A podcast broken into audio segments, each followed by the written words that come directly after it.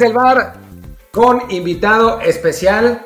Regresa después de algunos meses de ausencia, nada más y nada menos que Ramón Raya, ex jugador profesional, ex seleccionado eh, juvenil mexicano, ex entrenador de la selección mexicana de fútbol de playa por muchos años, con la que fue subcampeón del mundo, eh, ex eh, bully de Twitter y ahora, ahora, ahora la, la toma con mucho más calma, comunicador y mil cosas más. ¿Cómo estás, Ramón? Ex invitado del bar también, pero bueno. Ex invitado del bar. contento, contento de que me vuelvan a considerar y me saquen aquí de, del letargo de la pandemia y de la cuarentena que yo sí trato de conservar, sobre todo para hablar de fútbol con ustedes, que, que me da mucho gusto ver que les está yendo bien con su podcast. Gracias, gracias. Y bueno, pues como siempre, Luis Herrera. ¿Qué tal, Martín? ¿Qué tal, Ramón? Pues nada, como siempre, también antes de que comencemos la plática, le recuerdo a la gente que, por favor, si no lo han hecho ya, suscríbanse este programa, sea Apple Podcast, Google Podcast, Spotify, Stitcher, Himalaya, iBox, Castro, Over, Overcast y muchísimas más. La app favorita que tengan, pónganle ahí suscribirse, también descarga automática y un review 5 estrellas para que más y más gente nos encuentre. Y dicho todo eso, pues ahora sí, comencemos la plática que salió a raíz de una sugerencia que le mandaron a Martín en Twitter que nos pareció muy interesante y que decidimos eh, llevarla a cabo. Y empecemos con el tema de, pues queríamos que comparara lo que ha sido Pelé, Maradona, Messi, quién es mejor y por qué. Y bueno, pues arráncate, Ramón. ¿Qué, ¿A ti quién te parece mejor? Yo creo que nos vamos a agarrar del chongo rápido, pero pues arranquemos con eso. A ver, yo espero que no. Yo creo que el mejor de la historia es Leonel Messi. Eh, ah, Entonces, yo, era, yo era un fanático eh, de Pelé como el mejor jugador de todos los tiempos. A Maradona no le quito el, el mérito de todo lo que hizo, eh, pero cuando pues, te enteras de cosas eh, que no son de mi agrado, como las trampas, como el doping, no las drogas, el doping, ¿no? El doping, no que, no que se haya metido cocaína en una fiesta, sino que haya usado eh, ayudas para, para, jugar, eso pues, no va conmigo. Y en el caso de, de Messi, ¿no? Pues esta complejidad que hoy existe en el fútbol profesional, en donde la realidad es que si no están al 100%, el porcentaje que les falta para llegar al 100% a los jugadores al nivel al que se compite hoy, creo que es muy pequeño, comparado con el porcentaje que les faltaba.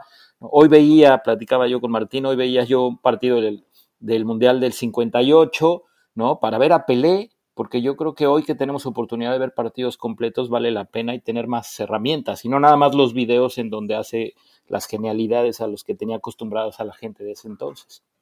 Ah, nos, pensé que nos ibas a decir qué, habías visto en el, en el, partido del 58. Ah, bueno, si quieren, yo me sigo, yo me sigo, pero sí, sí, claro, claro. que no fuéramos... Bueno, a ver, o sea, que lo explico, para mí, este, digo, además de que, de que yo después tuve la, la, oportunidad de conocer a Pelé y se portó increíble conmigo y me dijo que había visto la final del fútbol de playa en la tele y, y él, o sea, él tenía más preguntas para mí que yo para él, este, ¿no? Digo, eso lo puso todavía en un nivel mucho más especial para mí. Aún con eso, yo considero que Messi supera, eh, si guardamos las proporciones, es muy difícil, ¿no? Veía el otro día un artículo en donde Jordan decía, pues, o sea, ¿cómo, ¿cómo quieres, cuál es el parámetro? ¿Cuántos títulos gané? ¿Cuántos partidos gané? ¿Cuántos partidos gané yo con el tiro importante? Este, ¿Cuál es mi porcentaje? ¿Cuántos fui el mejor jugador? ¿No? Entonces, si lo quieres comparar con LeBron, pues hay, una, hay, hay algunos números de él que son mejores, pero entonces te tienes que ir con gente que ganó más campeonatos que Jordan, ¿no? Este, entonces dice, es muy difícil las comparaciones. Si lo intentamos hacer, yo creo, o sea, viendo el partido hoy del 58, pues no me sorprende nada. O sea, eh, van, vi la semifinal contra Francia y van menos de 10 minutos, ya van 1-1 con unos errores garrafales. Los arqueros son malísimos, no salen de, abajo de, lo, de, los postes, ¿no? Este, ves eh, errores que yo creo que hoy no se ven más que en el llano. Eh, por supuesto que el físico los jugadores, o sea, yo sé perfectamente que a lo mejor para la, las Copas del Mundo se preparaban, pero en esa época eh, los jugadores, por lo menos en México a nivel profesional, o sea, jugadores de primera división, entrenaban dos o tres veces a la semana. ¿No? Y, y, no eran precisamente entrenamientos específicos ni dirigidos, ni con el conocimiento del que se, con el que se cuenta actualmente. Por supuesto que a Pelé también le tocó eso, pero Pelé era un tipo con un físico impresionante, ¿no? O sea, lo ves, tiene 17 años y en ningún momento lo ves como un chavito, lo ves un monstruo físico, ¿no? O sea, con una velocidad increíble no es un partido este en donde Pelé destaque, aunque después termina metiendo tres goles, ¿no? O sea, y entonces dices, no destacó, no la agarró, hay, o sea, está Babá, está Didi, que son los que manejan los hilos, entendiendo que Pelé estaba por cumplir 18, y, termina metiendo tres goles en jugadas eh, precedidas por grandes errores.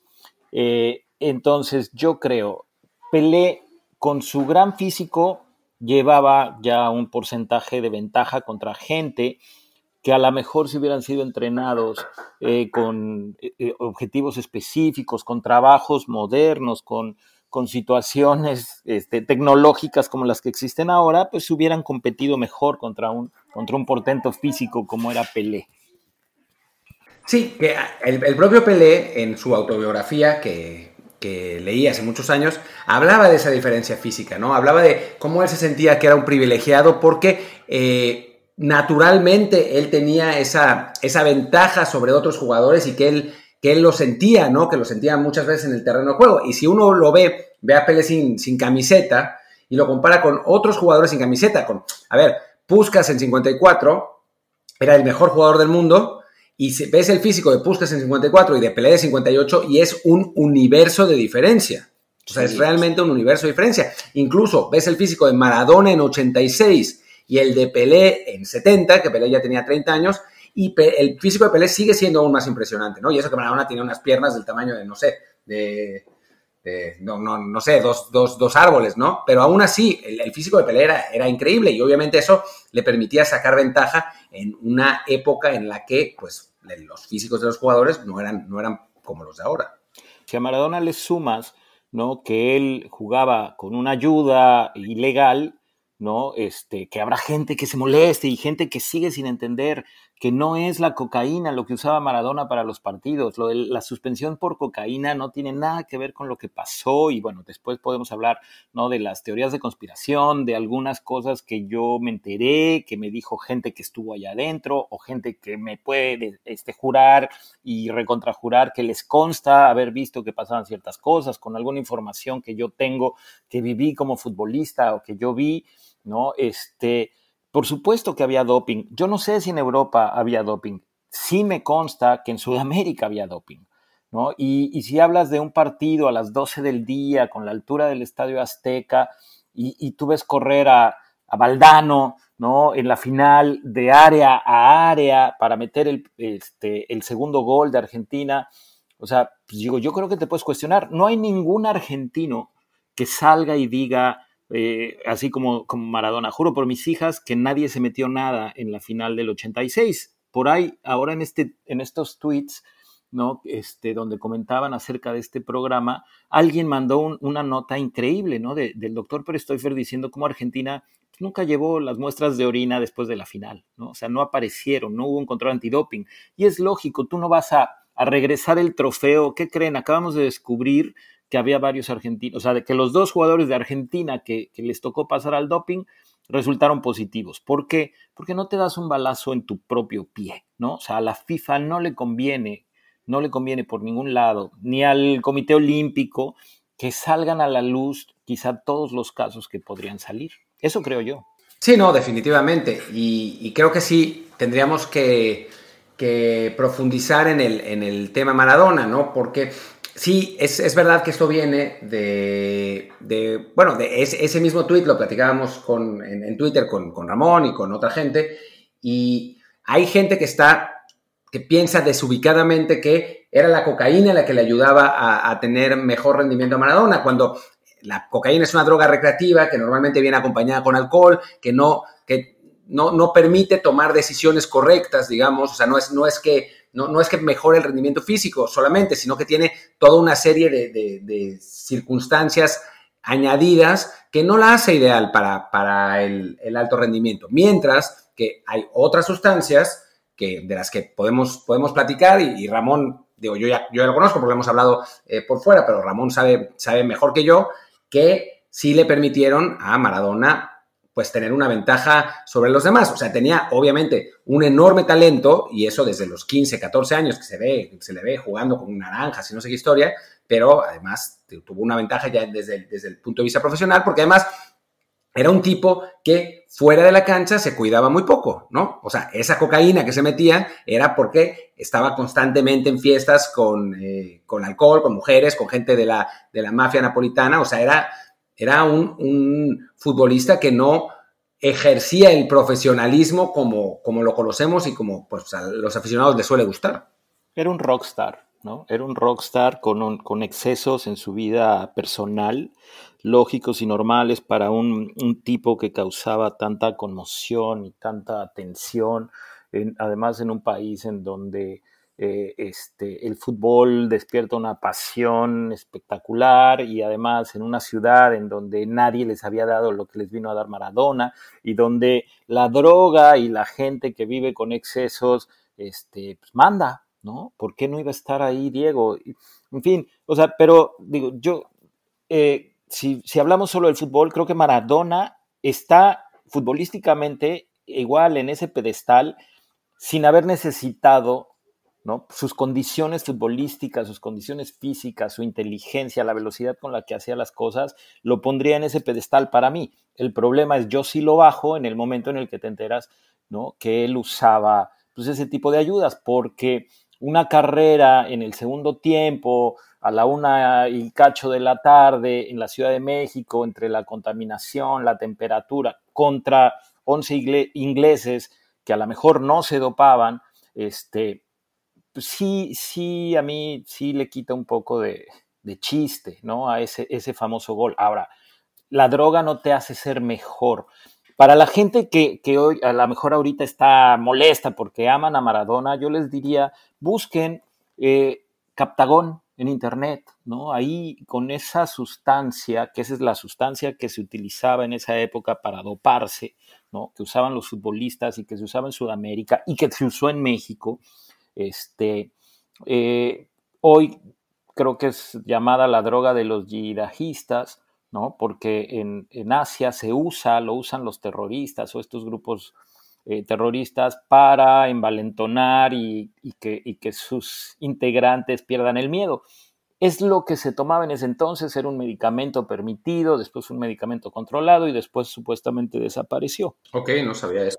Una vez descartado Maradona de la, de la discusión de por quién es el mejor de la historia, digamos, bueno, vamos a retomar un poco lo que es Pele y Messi, ya ambos este, están de acuerdo en que, en que es Messi, yo también tiendo a decirlo, pero creo que vale la pena hacer el matiz de que para esta discusión no podemos ignorar también el contexto de cada jugador, es decir, lo que era cada jugador en proporción a su era. Si, si nos fuéramos a términos absolutos, evidentemente no solo Messi, sino 100 jugadores o más de esta era son mejores que Pelé y Maradona, simplemente porque por físico son muy superiores, pero lo que representa cada jugador para su propia era, creo que sí es importante tomarlo en cuenta, porque si no, sí, el, el balance acaba siendo de que con cada generación hay mil nuevos jugadores superiores al anterior y entonces sí, un hombre como Pelé terminaría siendo simplemente un jugador más al que le tocó jugar en una era, digamos, pobre futbolísticamente, ¿no? Entonces creo que si nos vamos ahí solamente a la proporción de lo que era Pelé para su era, a lo que hoy es hoy Messi para la suya,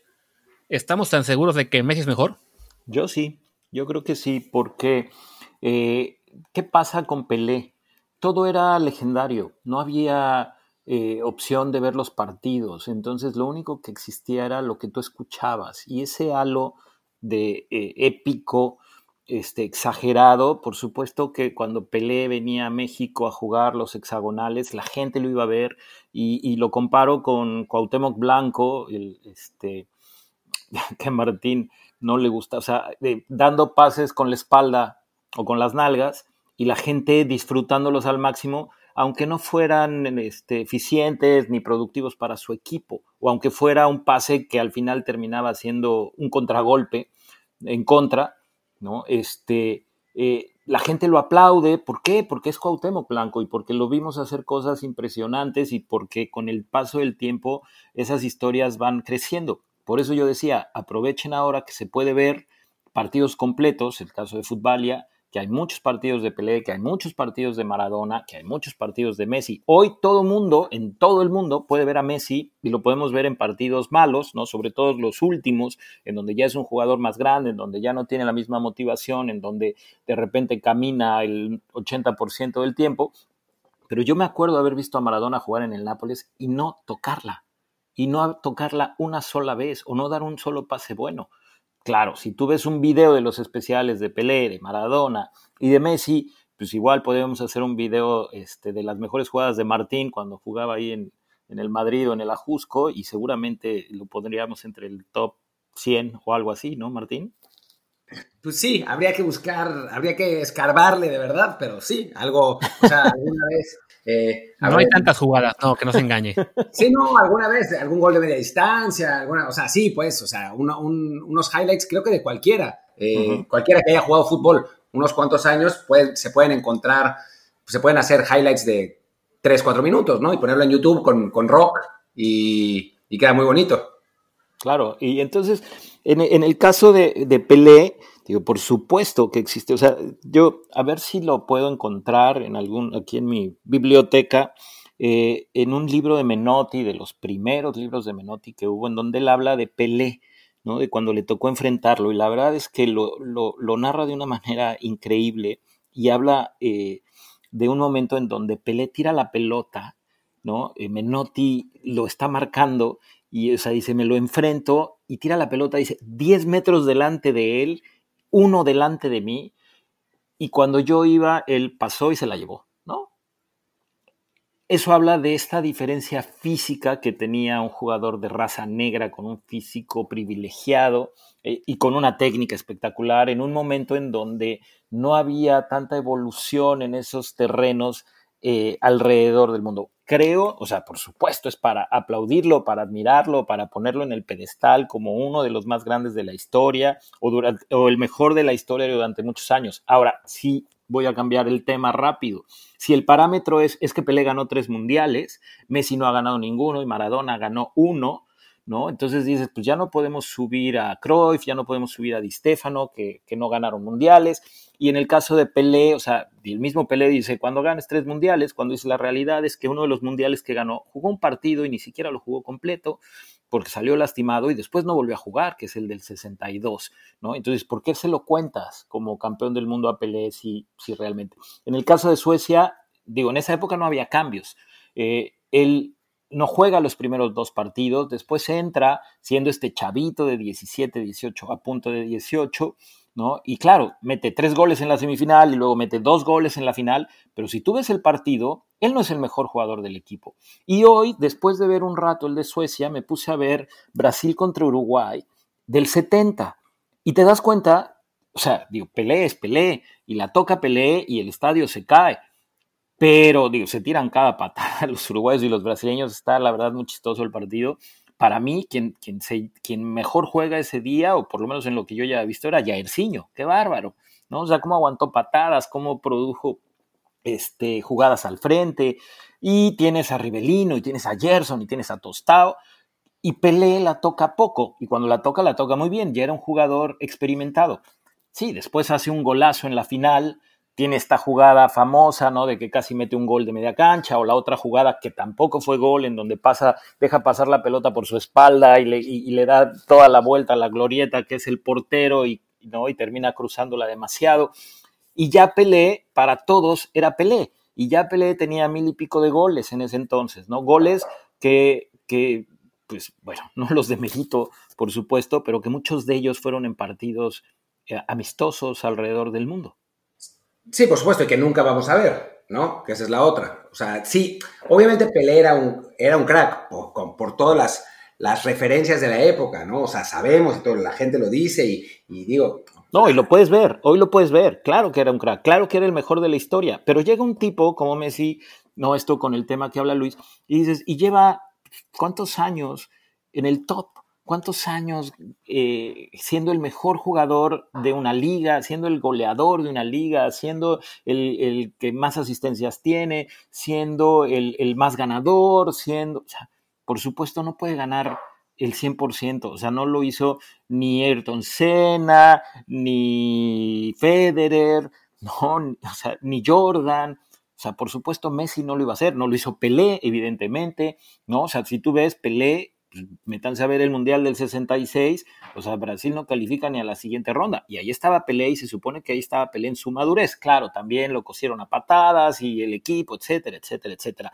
Y Maradona, pues bueno, puedes ver el Mundial de 82 en donde Maradona realmente no brilla, al contrario, sale por la puerta de atrás con la expulsión hasta el final en el partido contra Brasil, ¿no? Que, Mario Rubio lo echa en una patada y eh, artera. ¿no? Y luego tienes el Mundial de Italia 90 en donde pues, no es el, mismo de 86, donde su eh, capacidad goleadora no es la misma de un Mundial antes, ¿no? Ya venía con problemas, ya todo el mundo, él ya lo declaró, su problema con las drogas, este, y luego en el Mundial de 94, ese es muy chistoso, ¿no? Porque ahí hay toda una historia que si tú te metes a ver las entrevistas de la gente que estuvo ahí, en ningún momento nadie dice, es que Maradona no se drogó. Solo él, alguna vez. No, bueno, él, pero después eh, habla de Grondona sabía y por qué no hubo antidoping. Es, es muy chistoso, o sea, no es tan difícil. Yo creo que, digo, en algún momento podríamos hacer ahí una compilación, Martín también, Luis, de, de declaraciones. Yo hoy me di una vuelta, ¿no? Por ahí tengo unos links de, este, de cómo Maradona, como buen argentino, cuenta, ¿no? O sea, hay momentos de euforia o de agrande en donde pueden presumir hasta de ser tramposos, ¿no? Y de que no los cacharon. Y entonces dices, ahí está él confesando que hizo trampa y que no se dieron cuenta y, y, le parece divertido a él y a la gente que está a su lado, ¿no? La famosa historia con Branco, y en el caso, por ejemplo, de la pelea que tuvo con Pasarela en el Mundial de 86, donde es muy claro que Pasarela, el problema con Maradona es que le decía, o sea, estás invitando y estás fomentando el uso de la falopa en los más chavos de la selección. Y yo no estoy de acuerdo con eso. Y luego Maradona dice, a mí que no me venga, ¿no? O sea, eh, si yo conocí la droga por él, ¿no? Él va a decir que no se drogaba, ¿no? Y entonces habla de unas libertadores. Yo no jugué, él jugó varias libertadores. En una época en donde esta sustancia de la que hablé hace un rato era cosa de cada fin de semana en la mayoría de las ligas, o sea, desde México para abajo, ¿no? Entonces, eh, la historia del 94, las cosas que yo me fui enterando y, y, puedes embonarlas si escuchas declaraciones, o sea, como yo lo, lo, lo tengo construido o armado, es, o sea, Maradona eh, había sido suspendido por drogas. Argentina tiene una eliminatoria pésima y se va al repechaje.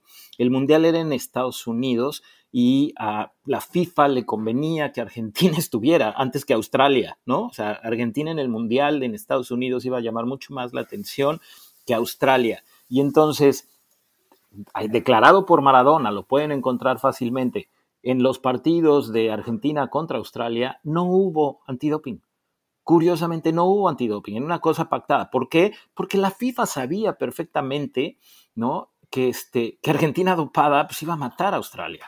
Entonces Maradona habla del famoso café veloz, ahí es cuando confiesa y dice, nos daban un café que nos hacía correr más, ¿no? Y dices, ¿cómo? Les daban un café que les hacía correr más y Grondona sabía, él lo declara, ahí está, su voz, nadie, no está escrito, no es ningún periodista inventándolo, no es ninguna teoría de conspiración, está Maradona diciendo, ¿no? Y después, ¿no? Eh, cuando ves, por ejemplo, declaraciones de Ruggeri de no, nunca vi que en el 94, que entraran por él, agarrarlo de la mano. ¿Por qué entraron a agarrarlo de la mano? Porque si no hubieran entrado por él, agarrarlo de la mano y llevarlo, Maradona se escapa. ¿Y cómo lo regresas? ¿Y qué haces? Si haces un problema, ¿no? O Maradona va y disfraza porque es muy conocido en Argentina, mucha gente lo platicó, de cómo las pruebas de, eh, en el antidoping desde el Mundial de 86 las pasaban con la orina del, staff, de los utileros y del masajista, ¿no? Y entonces cómo eh, en ese entonces la logística era, pues, tú te metías a, a, un baño y regresabas con la muestra. Y entonces tú podías llevar una bolsa con orina, con una manguerita, ¿no? Eh, llenar la bolsa y salir y darla y entregarla en la mano del doctor hoy, a raíz de todos esos sucesos, a raíz, digo, si yo me entero, y si, y si no nada más yo, digo, si, si fue del dominio público, imagínate lo que no se enteran la gente que estuvo allá adentro. Entonces, ¿qué pasa? Se llevan a Maradona de la mano y él dice, me cortan las piernas, eh, Grondona me vende, en el entendido, lo que yo sé es que la FIFA dijo, ok, nos hacemos de la vista gorda, califica Argentina, pero después le paran y después ya no. Entonces, Maradona se había metido en problemas políticos, había llegado con todas estas trampas a ser campeón del mundo, después a ser eh, subcampeón, o sea, casi se vuelve campeón en Italia, porque estuvo a nada de ser campeón en Italia 90, y la FIFA se la guarda, ¿no? Después lo suspenden y después lo usan, lo usan para que eh, Argentina califique, y cuando están en Estados Unidos, eh, le juegan chueco. Aunque lo que a mí me informaron o lo que a mí me comentaron o lo que a mí me dijeron es que estaban sobre aviso de que en el Mundial no lo iban a permitir. Y a Maradona no le importó. Y a Maradona no le importó. Y a sus compañeros tampoco. Te no hay una sola declaración de un compañero diciendo Maradona no se drogó. Ah, que cuál era la sustancia, la efedrina. La efedrina dice, no, es que era para tapar que la cocaína. No es cierto. La efedrina también es un estimulante. La efedrina también se ha usado en el deporte para este, sobreestimular a los deportistas. Además, también es un enmascarador no solo de la cocaína, sino de otras sustancias. Y en, en una época, o sea, recordemos que Estados Unidos 94 viene ya después del famoso doping de Ben Johnson en el Seguro 88, que es donde, digamos, el la industria del dopaje, eh, digamos, sistematizado, da un paso adelante. O sea, es de esas Olimpiadas de, de, Seúl en 88, esencialmente, Carl Lewis no, pero Carl Lewis tiene toda una serie de acusaciones que, encima, que bueno, al final de cuentas no se comprobaron 100% y por eso él dice ser inocente, pero eh, todos los que compitieron en esa final de eh, Seúl 88 salieron positivos por doping alguna vez. ¿Y tú crees que le conviene al Comité Olímpico enterar al mundo de eso? Por supuesto que no. Se caen las Olimpiadas, se cae el negocio, se le cae a la NBC, ¿no? Todo el rating en el momento en el que digas estos deportistas que tanto idolatramos resulta que eran tramposos, resulta que, ¿no? O sea, yo no quiero a mi hijo queriendo ser un, corredor de 100 metros, metiéndose sustancias que a la larga le van a causar un daño irreversible. Que bueno, que además es algo que ha pasado no solamente en esos olímpicos o en el fútbol, sino en el deporte, ¿no? Vemos cómo es este, muy raro de repente este, descubrir positivos y ya más adelante nos enteramos de que, ah, no, también en ese deporte había muchos casos, ¿no? El caso creo que más significativo fue el del ciclismo, en el cual de repente en unos años se reveló que prácticamente todo buen ciclista que ganó Tour de Francia, Giro de Italia, Vuelta a España, prácticamente todos se dopaban, al grado de que cuando castigan a Lance Armstrong, que había ganado siete tours, deciden dejar vacantes sus victorias porque no sabían a quién darle el tour, eh, eh, el, premio, con el temor de que a lo mejor después en una nueva muestra se, se descubría que también era Claro, le investigas un poquito y resultaba que todos, ¿no? Porque además ya era una tecnología increíble, ¿no? O sea, un cambio ahí de, de, sangre casi al 100%, etcétera. Que en el caso de Maradona y el fútbol, creo que lo que se ha hecho es básicamente advertir para que, ok, esta la pasamos porque sabemos que lo hacen varios, pero ya al que se pasa de tueste y lo hace repetidamente, como fue el caso de Maradona, le acaban cayendo encima, ¿no? Ahora es chistoso como los argentinos, la primera solución que, ofrecen es matar a otro jugador, ¿no? A Sergio Vázquez, que es el otro que va al antidoping ese día, ¿no? Y, las primeras declaraciones de todos los argentinos, ¿no? Es, uy, pobre, pobre Sergio, ¿no? Sí, ha de ser Sergio, sí, parece que es la muestra de Sergio, ¿no? O sea, como diciéndole a FIFA, a ver, tú quieres que tu eh, figura mundialista termine siendo vendido y al final, bueno, creo sí por situaciones más políticas y de revanchas y de cosas que, que, van más allá de lo que nosotros, este, a lo que nosotros llegamos, creo que sí por unos intereses mucho más fuertes o unos sentimientos o unas revanchas, pues por eso es que efectivamente le cortan a Maradona las piernas, ¿no? Y dicen, ok, ¿no? O sea, primero te usamos y hoy te exhibimos y terminas fuera. Ese es el gran coraje también de muchos jugadores, ¿no? Que dicen Grondona lo tenía que haber defendido y Grondona antes de morir él siempre dijo, es que si yo no sacaba a Maradona del plantel, Argentina quedaba suspendido. Y entonces, bueno, pues, eh, creas la historia, si tú escuchas desde Ruggeri hasta otros que dicen, Argentina hubiera sido campeón del mundo si no nos quitan a Maradona. Y entonces dices, claro, ¿no? O sea, es bien fácil decirlo. Yo podría también decirlo, Argentina no hubiera sido campeona del mundo, incluso con Maradona. No hay manera de que me demuestren que, estoy equivocado. Pues sí, es interesante. Y digo, más allá de lo que se habla de que Leo Messi eh, tomó hormonas eh, para el crecimiento, para eh, solucionar su problema de, baja estatura, pues me parece que es, que es algo diferente, ¿no? O sea, es, lo de Messi fue un tratamiento médico para un problema de salud. Que bueno, obviamente eso termina ayudándole porque pasa de ser un jugador, digo, una persona que seguramente hubiera medido 1,55 a medir 1,75. Y eso marca una diferencia, pero no es que haya tomado esas sustancias para mejorar su rendimiento en el terreno de juego específicamente.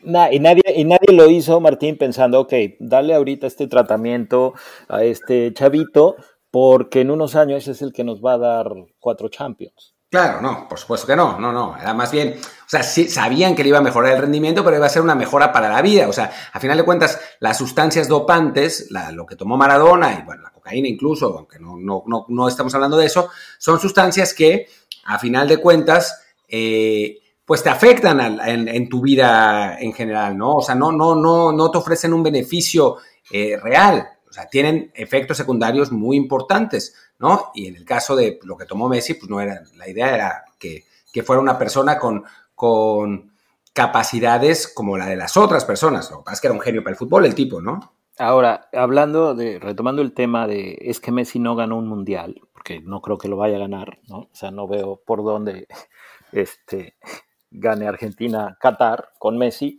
¿no? La realidad es que se quedó a unos minutos, ¿no? Este, ese, ese partido, esa final que, Messi pierde, cada que agarraba la pelota era, era peligro, se sentía ¿no? en el estadio, eh, los alemanes se les notaba, Messi estuvo, tuvo un gran mundial, e, era su mundial, y simplemente le faltó este, pues decorarlo con esa cereza, ¿no? O sea, ah, es que Pelé sí tiene tres, una vez más, ¿no? Ok, Pelé metió dos goles en Suecia eh, cuando tenía 17 años, en Chile no jugó, ni siquiera estuvo más que un, o sea, jugó un partido de los seis o siete partidos que, siete partidos me parece que son, ¿no? Y en el 70, claro, mete, mete este gol en la final que pues, lo hace poner su nombre eh, y grabarlo con letras doradas en, en, la historia del fútbol en los mundiales.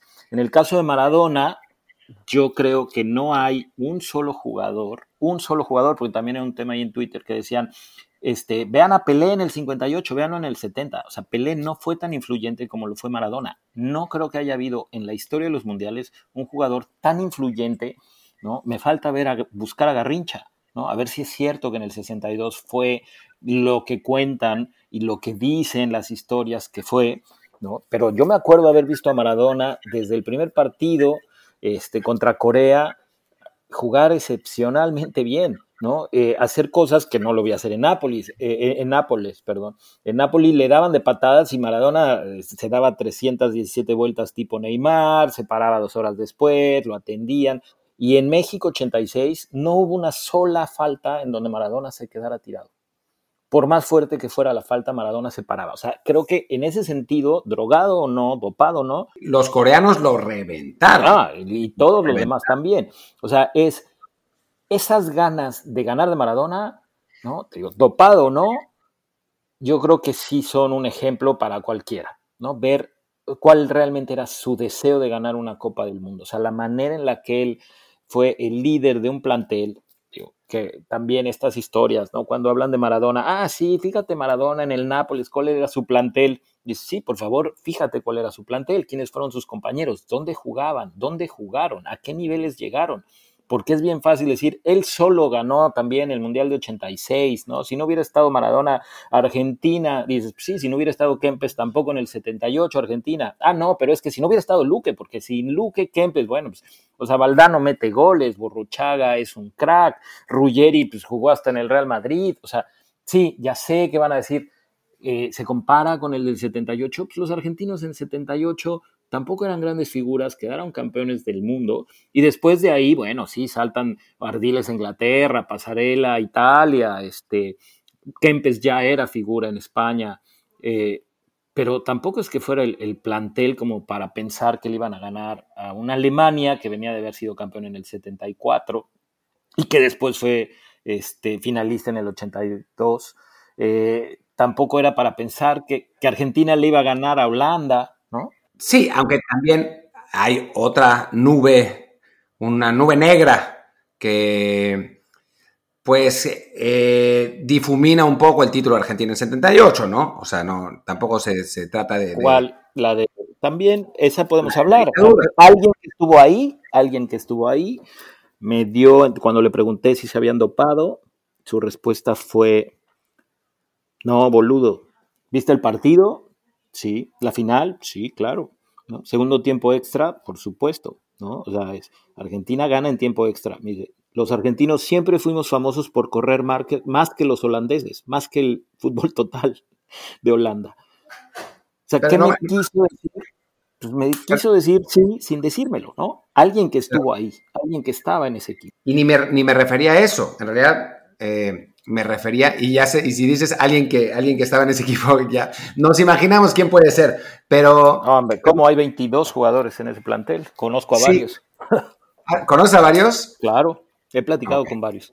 Ok, ok. No, pero yo me refería más bien a, a la dictadura. A la dictadura, Los sí, militares. que esa, esa eh, eh, digo, también, quién sabe, ¿no? Porque es FIFA, porque digo, está el famoso 6-0 contra Perú, en donde hablan que si Ramón Quiroga, y tú ves los goles y la realidad es que Ramón Quiroga, arquero argentino naturalizado peruano, pues realmente tiene muy poco que hacer. Yo estaba muy chavo, digo, es, eh, vale la pena volver a ver ese partido, ¿no?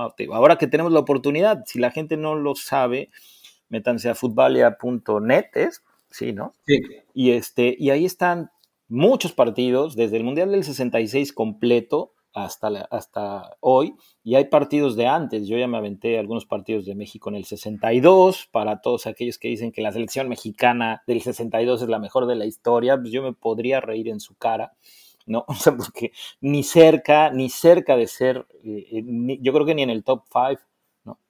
Este, pero como antes podías hablar y no había manera de, de, solventar una discusión en base a, pues aquí están las imágenes y aquí están los hechos, sino simplemente es, yo escuché que mi abuelo decía que qué bárbaro, que Pelé, él solo le ganó a los otros 11. ¿no? Y entonces lo tenías que creer y cuando tú, cuando esas historias te la cuenta alguien en quien confías, o sea, te las tatúas y crees que son verdades a rajatabla. Que ojo, ¿eh?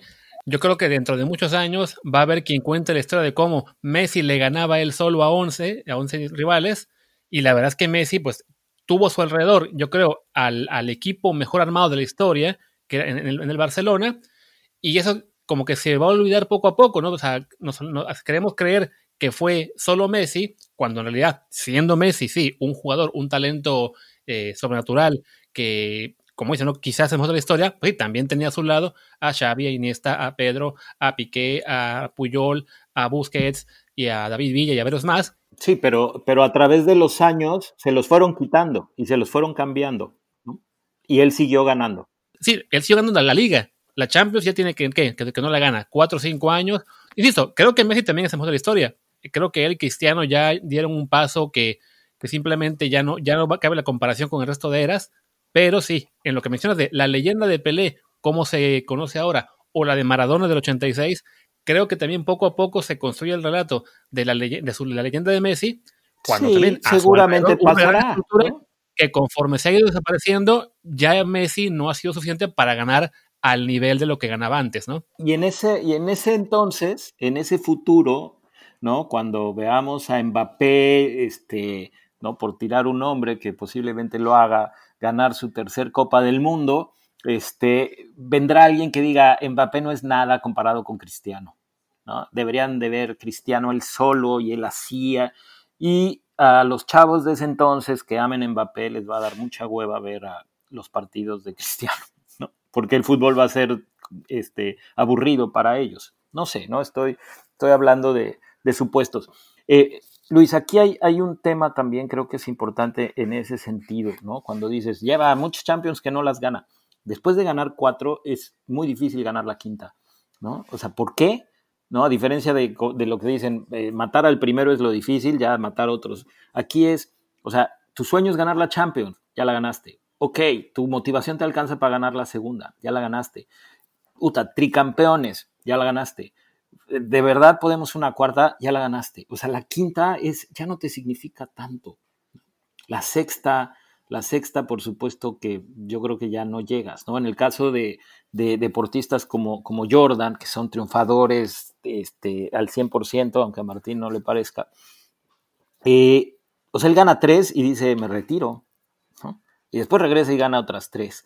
¿Por qué? Pues porque extraña lo que, lo que, lo que genera. Obviamente ni Jordan, eh, cuando son deportes de conjunto, ni Jordan gana, gana todo solo.